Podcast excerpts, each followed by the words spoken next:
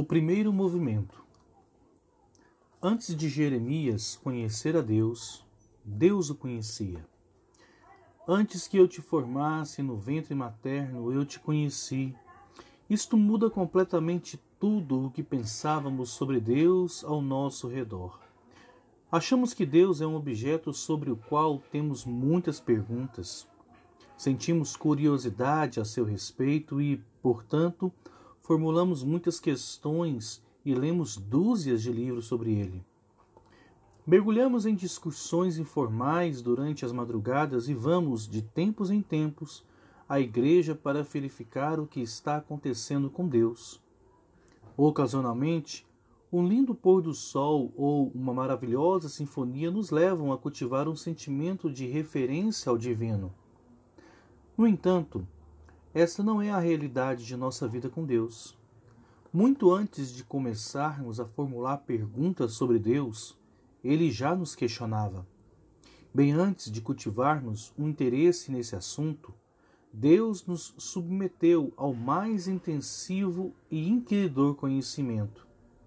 Antes de nossas mentes serem transpassadas pelo pensamento de que Deus poderia ser importante, ele nos concedeu importância.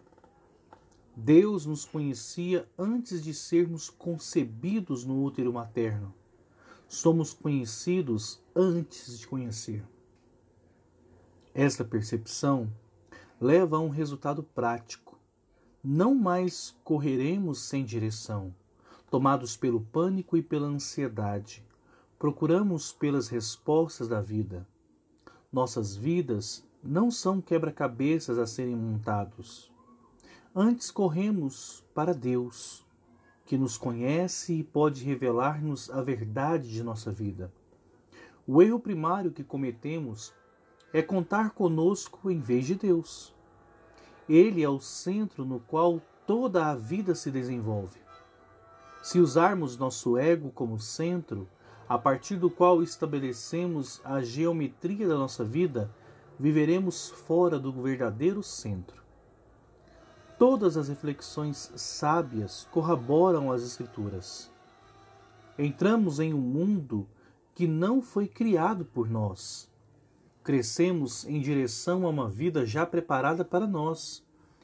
Chegamos a relacionamentos complexos que incluem outros desejos e destinos que já estão em pleno desenvolvimento antes de sermos introduzidos. Se formos viver de forma apropriada, devemos ter a consciência de que estamos dentro de um contexto histórico que está em curso e que não será concluído por você, mas por Deus. A minha identidade não tem início quando começo a me compreender. Há algo anterior que me leva a refletir sobre mim, e é o que Deus pensa a meu respeito. Isso significa que tudo o que imagino e sinto é, por natureza, uma resposta a ninguém mais a não ser Deus. Eu nunca digo a primeira palavra, jamais executo o primeiro movimento. A vida de Jeremias não começou com ele, tampouco sua salvação ou sua verdade. Ele entrou em um mundo no qual as partes essenciais de sua existência já eram história antiga. Assim também ocorre conosco. Algumas vezes, quando estamos em uma conversa íntima e envolvente com três ou quatro pessoas, acontece de uma pessoa juntar-se abruptamente ao grupo e começar a dizer coisas, discutir posições e fazer perguntas em completa ignorância do que havia sido discutido nas duas horas anteriores, totalmente alheios aos delicados equilíbrios emocionais que haviam sido alcançados. Quando isso ocorre, sinto vontade de dizer: Você poderia calar a boca por alguns minutos? Apenas sente-se e ouça até que você compreenda o que está sendo discutido aqui. Entre em sintonia com o ambiente. Então você será bem-vindo em nossa conversa. Felizmente, Deus é mais paciente. Ele tolera as nossas interrupções volta atrás e nos preenche com as histórias antigas.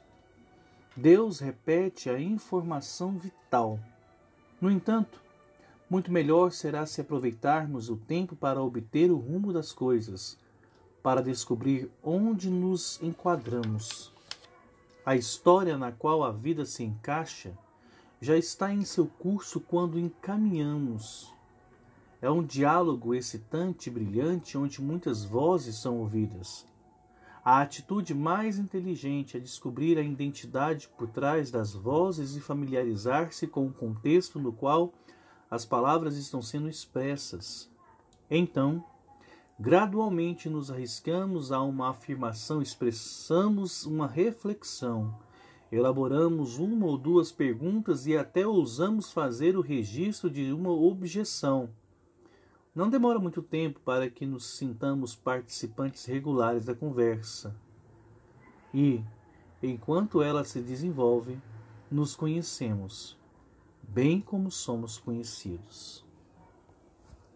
Acabei de ler para vocês um trecho do livro Corra com os Cavalos, do autor Eugene Peterson. O subtítulo fala a respeito de Para quem busca uma vida de excelência. Estamos aqui com a editora Ultimato e eu quero refletir com vocês que é uma exposição do livro de Jeremias, do livro da vida de Jeremias, do profeta Jeremias, e é um livro fantástico. Que Deus os abençoe. Até a próxima.